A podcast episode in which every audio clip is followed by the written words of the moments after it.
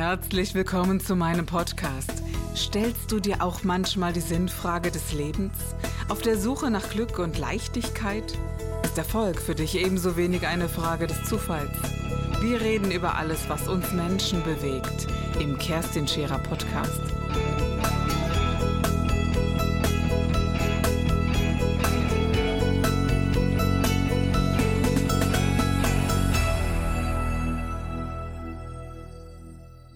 Die Welt ist überhitzt. Also damals gab es Wirtschaftskrisen alle 20 Jahre, dann irgendwann alle acht Jahre ab, den, äh, ab 1920 bis 2000. Mittlerweile haben wir Wirtschaftskrisen alle sechs Monate und die spüren wir nicht mal, mhm. weil die Welt einfach überhitzt ist, weil alles viel, viel schneller ja, funktioniert. Gut, ja. mhm. Deswegen, ähm, wenn heute innerhalb von zehn Jahren oder fünf Jahren ein Unternehmen wie Alibaba.com, mhm. zum Beispiel der, der Chinese mit Jack Ma, den ich übrigens sehr also intensiv verfolge, ähm, wenn er innerhalb von 20 Jahren ein Unternehmen zur höchstbewertesten Company äh, an der Börse in den Staaten bringt, dann bedeutet es, dass die Wege kürzer sind, mhm. dass es aber auch kürzer dauern kann, dass man da oben ist. Genau. Also alles ist schneller, man muss intensiver dranbleiben, man muss sich deutlich schneller entwickeln und wandeln und ja, das und, ist schon eine äh, Herausforderung. Wandel ist da, glaube ich, so der, der Hauptpunkt dahinter. Ne? Also diese ja. Flexibilität zu haben, immer wieder neu, sich neu zu definieren. Ich habe so bei mir ganz, ganz persönlich immer so das Gefühl, sobald ich auf so einem Erfolgshoch bin und denke, oh cool, jetzt bist du angekommen, dann war es das fast schon. Ne? Und schon gilt es wieder zu, zu überdenken, was, was machst du jetzt? Wie veränderst du dich jetzt? Wer, wer willst du sein? Wo willst du hin? Und äh, das finde ich schon ziemlich wild. Das war, das, das ist, ja. sorry, erst seit ein paar Jahren so, findest du nicht? Weißt du, ja. Und weißt du, äh, kennst du noch das Jahr, äh, als das iPhone von ja, Steve Jobs klar, vorgestellt wurde? Ja. Das war 2005, 2006. Rat mal, welche Firma in dem Jahr den höchsten Umsatz erzielt hat. Keine Ahnung. BlackBerry. BlackBerry ja, hat in der. Das war ja so, genau, genau, genau. Die haben in der Unternehmensgeschichte den höchsten Umsatz erzielt in dem Jahr, als das iPhone das herausgebracht war ja wurde. Das ultimative ja, Business-Handy, das jeder hat haben müssen. Genau, Richtig. ja. Das bedeutet. Dann auf Wiedersehen. So, so wie du sagst, dieses Ausruhen, mhm. dieses, ja, ich habe etwas geschafft. Ähm, es ist schön, wir haben alle Erfolge, jeder freut sich über Umsatzrekorde oder zufriedene Kunden. Ähm, aber irgendwo ist das dann auch schon direkt die Gefahr, dass man, dass man wieder an Substanz verliert, weil die anderen schlafen ja auch nicht. Und ich glaube. Ja, ja, sorry, äh, sprich ruhig erstmal also, zu Ende, ich glaube, ja. Also ich habe mir das abgewöhnt, auf dieser Ebene in diesem Wetteifer oder in diesem Wettrennen mitzumachen. Mhm. Ähm, wir, wir entwickeln uns wirklich aus interner Dynamik. Und äh, ich glaube, das Rezept dafür ist wirklich die beste oder eine richtig coole Unternehmenskultur aufzubauen. Weil irgendwann sind wir als Gründer oder als Geschäftsführer sind wir ausgepowert. Mhm. Wir, wir haben nicht immer die Power, nochmal neu loszulegen. Das siehst du auch so bei den Größten der größten Sportler. Das hast du jetzt auch zum Beispiel bei Tiger Woods auch miterlebt, wo, wobei er jetzt einen riesen Comeback gemacht hat, also Hut ab. Mhm. Da hat keiner an ihn geglaubt. Wenn man jetzt nur das Sportliche betrachtet, alles andere interessiert mich nicht. Ähm, aber, aber eine extra Sendung zu machen. Das, ja genau. das stimmt, das stimmt. Aber was genau hält dich im Rennen? Was genau hält dich im Spiel? Und ich glaube, wenn man nicht eine richtig coole Unternehmenskultur aufbaut, wo auch gewisse Leute aus der Firma dieses Fähnchen dann weitertragen, weiterführen, sodass du auch mal von hinten mitkommen kannst und nicht immer vorrennen musst, dann ist das wirklich der Weg, um eine Dynamik aufzubauen, sodass man nicht nur mit der Zeit mitgeht oder rennt, sondern auch irgendwo die Neuheiten definiert und vorbestimmt und mitmischt. Ich persönlich habe mir nie die Frage gestellt, wie die Welt mich draußen sehen möchte. Damit mhm. habe ich irgendwann mal angefangen. Ich habe nie versucht mitzumischen und habe irgendwann einen mega Erfolg gehabt, der ganz still war. Es kriegt draußen ja keiner mit. Ne? Mhm. Also, also bei meiner Arbeit ist ja so, dass man zu mir kommt, dass man meine, äh, meine Seminare bucht und, und, und, und irgendwas ist so geboostet, dass ich auf die Idee der Sendung gekommen bin. Und ich habe mich irgendwann mal so gefragt, wie kannst du viele Menschen irgendwie dein Wertesystem oder deine Art zu denken irgendwie näher bringen, ohne dass sie A, Geld bezahlen müssen und, äh, und B, es einfach haben, dass sie nicht zu dir kommen müssen, weil das nicht jeder kann. Ne? Nehmen wir mal so meine vorletzte Sendung, sexueller Missbrauch. Es war mir eine ganz, ganz große, äh, ganz, ein ganz großes Anliegen und eine hohe Intention dahinter zu sagen, Mensch, an alle Kids hier im Land, hier gibt es eine Nummer und hier gibt es Hilfe und es gibt Erwachsene, die euch helfen werden. Ne? das ist still und leise. Und das ist aber ein ganz anderer Erfolg, wenn du dann ein paar Mails bekommst und, und es haben einfach ein paar Kinder Hilfe bekommen und es gemacht. Ja? Ähm, aber dieser finanzielle Wachstum, da habe ich neu gelernt, mich über Geld zu freuen, dass ich merkte, naja, so schlimm ist das ja gar nicht, ist doch gar nicht verwerflich, Geld zu verdienen. Und ich wollte nie das Gefühl von Arbeit haben, weißt du? Also ich wollte immer leben und nicht das Gefühl von Arbeit haben, dass ich mich, ja, morgens, oh, schon wieder 8 Uhr und jetzt ist 12 Uhr ja. und jetzt bist du erschöpft ich kann tot ins Bett fallen abends und bin trotzdem mh, mm, erfüllt, so will ich es mal sagen. Ne? Und deswegen habe ich irgendwann mal so gesagt, also Unternehmertum muss für mich bedeuten, dass die schon mit mir brennen für das, was ich tue, aber die Leute A gleichwertig behandelt werden. Ich glaube, da sind wir jetzt beieinander, dass sie so behandelt werden, dass sie sich auch selbstständig fühlen, was sie hier auch bei, bei uns sind. Weißt du, also dass jeder äh, so viel Verantwortung hat. Auf der einen Seite, so viel wie er halt tragen kann. Es kann auch nicht jeder so viel tragen, ist auch sehr unterschiedlich. Aber dass, dass ich sagen kann, boah, ich kann gerade nicht und vollstes Verständnis und trotzdem gibt es ein Weiterleben im Unternehmen. Und ich glaube, das ist das, wenn ich dich richtig, richtig. verstanden habe, äh, in, einem ganz, in einem ganz anderen Bereich, aber zu sagen, ich muss das leben können, oder? Und es gibt viele in, ähm, ja, so in der Business-Ebene, die verbrennen sehr. Die verenden irgendwann an sich selbst, werden schwer krank. Also auch da hatten wir mal eine Sendung gemacht, werden schwer krank, weil sie in ein Laufmuster hineinkommen, was nicht gesund ist. Ja? Und ich glaube, wenn du so sagst, ähm, wir machen das Beste draus und gucken mal, was, was geht. Und wir rechnen auch damit, dass das, wenn es erfolgreich ist, nicht so wahnsinnig lange hält.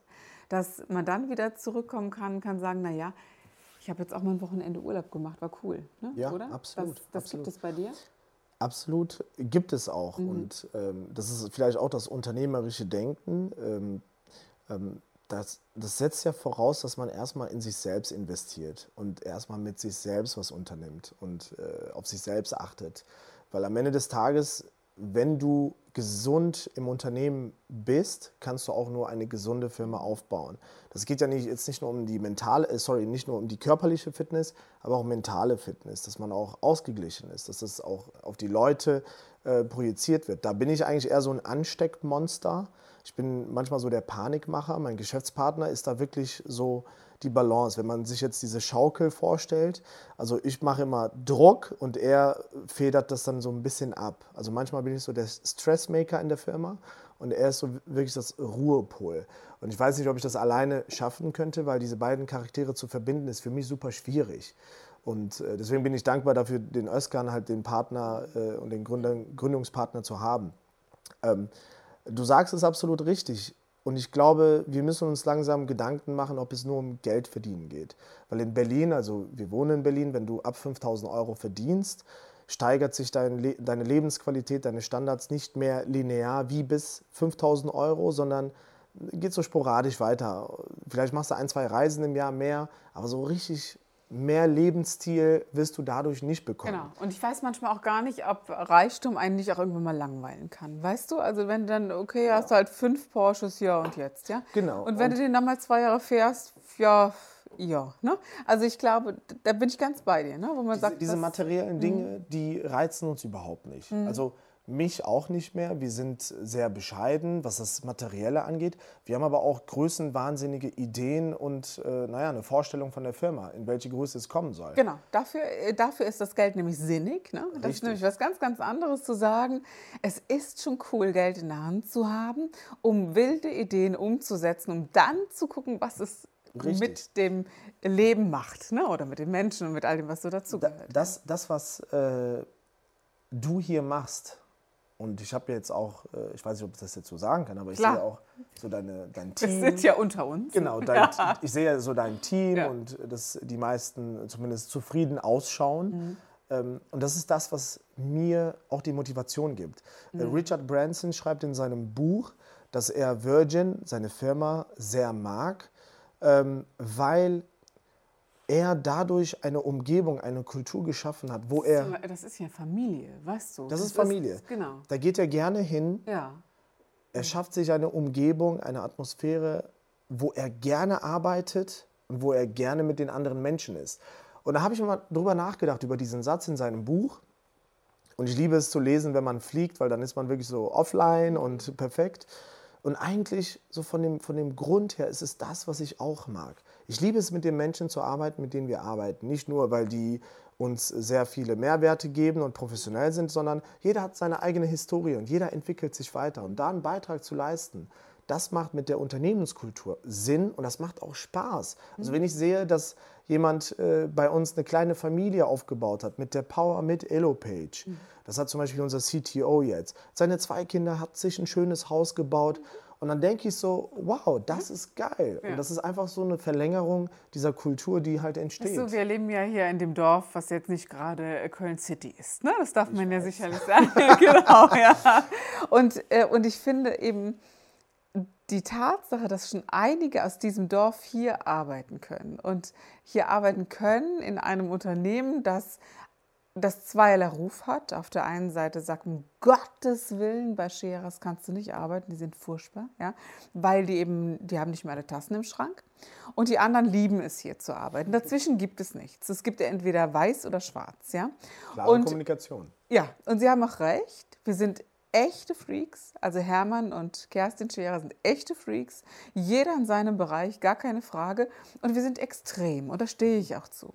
Ich bin zum Beispiel anders als Hermann extrem in ähm, Loyalität, ist mir oberstes Gebot. Wer hier untereinander nicht loyal ist oder untereinander Unterschiede macht. Also eine Haushaltshilfe ist hier genauso viel wert wie der, der hochverdienend ist. Und hier wird never ever ein Unterschied gemacht. Wer das raushängen lässt, ist draußen. Das hört sich jetzt hart an, aber es gibt so, so Werte, die ich überhaupt nicht vertreten kann, weil man merkt, hey, äh, das ist nicht mehr okay. Und da bin ich auch nicht gerne.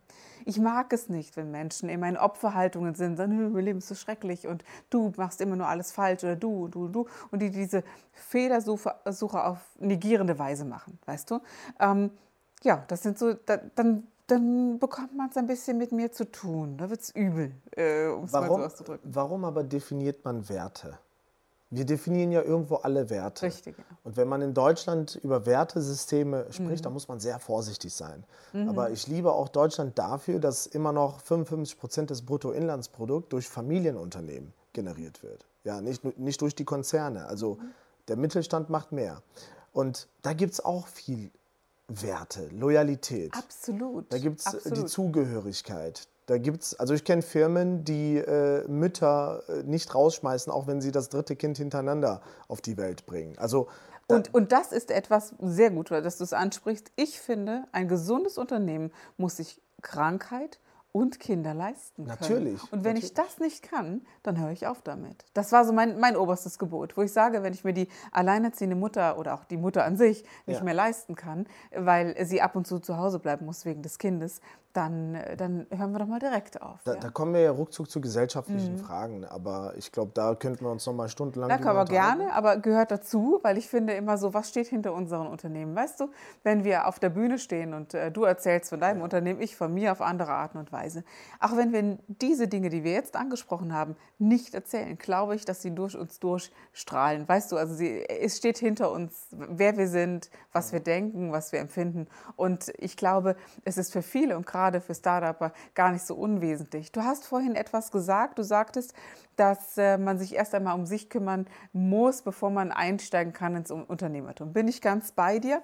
Allerdings erlebe ich eine gewisse Entspanntheit, die ich manchmal als Faulheit bezeichnen würde, die gewisse Startupper oder Unternehmer oder die, die sich wünschen, erfolgreich zu werden, an den Tag legen. Sie sagen dann, ja, jetzt habe ich so viel gelernt, jetzt habe ich das und das gemacht, aber sie sind nicht diszipliniert genug, äh, wirklich um 4 Uhr aufzustehen, weil es mal dran ist, um 12 ins Bett zu gehen und es durchzuziehen und das über Wochen und äh, dran zu bleiben. Natürlich geht es darum, sich um sich selbst zu kümmern, aber sind wir mal ganz ehrlich, Faulheit ist im Unternehmertum erstmal gar nicht gegeben. Hm? Auch das sich um sich selbst zu kümmern, erfordert sehr, sehr viel Disziplin und gewisse Routinen. Genau. Und äh, wenn man jetzt ein neues Unternehmen, eine neue Idee auf den Markt bringt, das hört sich so einfach an, ähm, dann, stimmen, dann stimmt erstmal gar nichts. Ich glaube, ich habe das auch schon mal Hermann gesagt.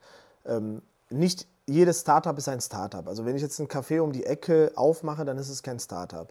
Aber wenn wir jetzt mal über Startups reden, da hast du eine riesen Herausforderung. Und zwar, du musst das Geschäftsmodell vielleicht neu entwickeln.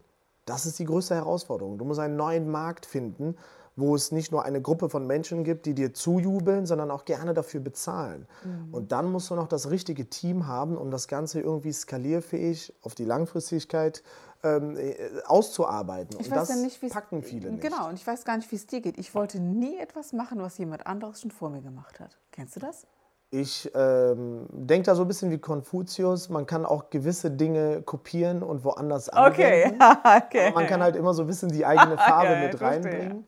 Äh, du hast ja gesagt, man muss nicht immer das Rad neu erfinden. Nee, nee, und ich glaube wirklich, dass wir so in einer Zeit leben, es hat jetzt echt schon fast alles gegeben. Ne? Also wenn es jetzt keine revolutionäre, Kerstin. pass auf, pass auf, pass auf, wenn es keine revolutionären Dinge sind, die jetzt technisch kommen und, und, und dann, dann glaube ich halt, es ist unglaublich viel, vielleicht kann ich mich so ausdrücken, es ist halt unglaublich viel gesagt worden, unglaublich viel gemacht worden und diese digitale Welt, die ist für mich spooky. Weißt du, ich lebe in einer etwas anderen, ist wirklich so. Und, und meine Zuschauer ja Gott sei Dank auch teilweise. Ne? Und äh, da trennt sich so die Spreu vom Weizen, ob man überhaupt eine Ahnung davon hatte. Also diese, diese digitale Welt ist für mich ein, ein sogenanntes Zweituniversum. Verstehst du? Also das hier ist so, dass das Ja. man so, so greifen kann. Und wenn man so über mich sagt, Mensch, du arbeitest dem Unsichtbaren mit dem Seelischen, ja, das stimmt, dann ist das für mich nicht spooky. Aber ich glaube, hier ist es beim Digitalen schon so, es ist für mich irre zu erleben, was Affiliate bedeutet. Also dass zum Beispiel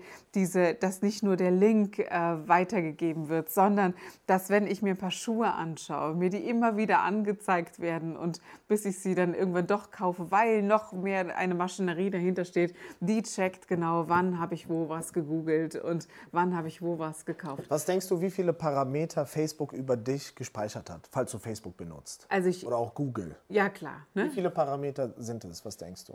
Um Gottes Willen, es kann die unglaubliche Glaubst du, dass es zehn Parameter sind? Also du bist mit Hermann Scherer zusammen, du bist äh, Therapeutin, du machst äh, TV.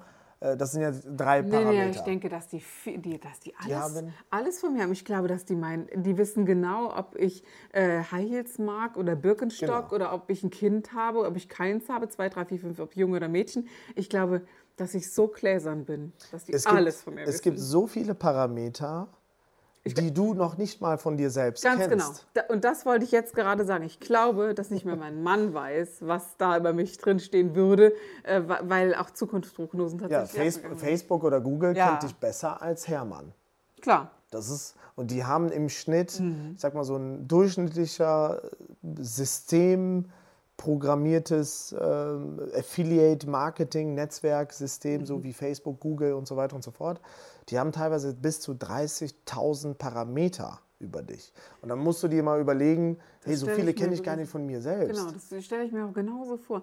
Aber weißt du, wir hatten doch hier in Deutschland mal die DDR ganz äh, früher und äh, bis, bis es sich gewandelt hat. Und ich habe das immer als etwas sehr Schreckliches empfunden, dass man abgehört wird, dass man beobachtet wird. Ich finde es auch schrecklich. Gell? Keine Frage.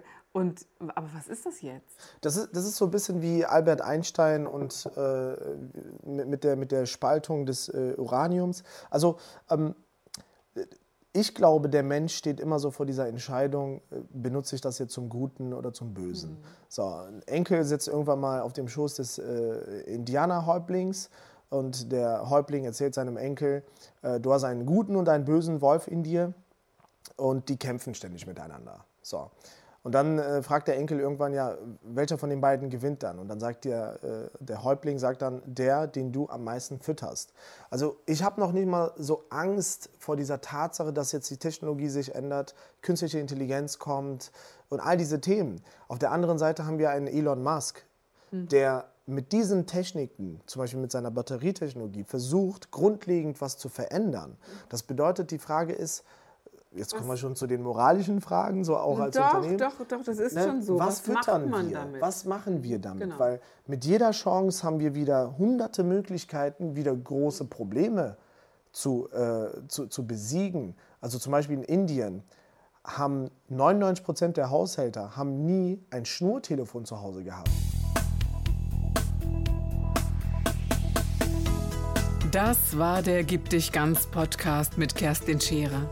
Wenn du mehr über mich erfahren möchtest, dann gehe auf meine Website www.kerstinscherer.com oder besuche mich ganz einfach bei Instagram Co. Du interessierst dich für bestimmte Themen, die du jetzt noch nicht gefunden hast? Dann schreibe uns eine E-Mail an info@kerstinscherer.com. Wir freuen uns auf dich.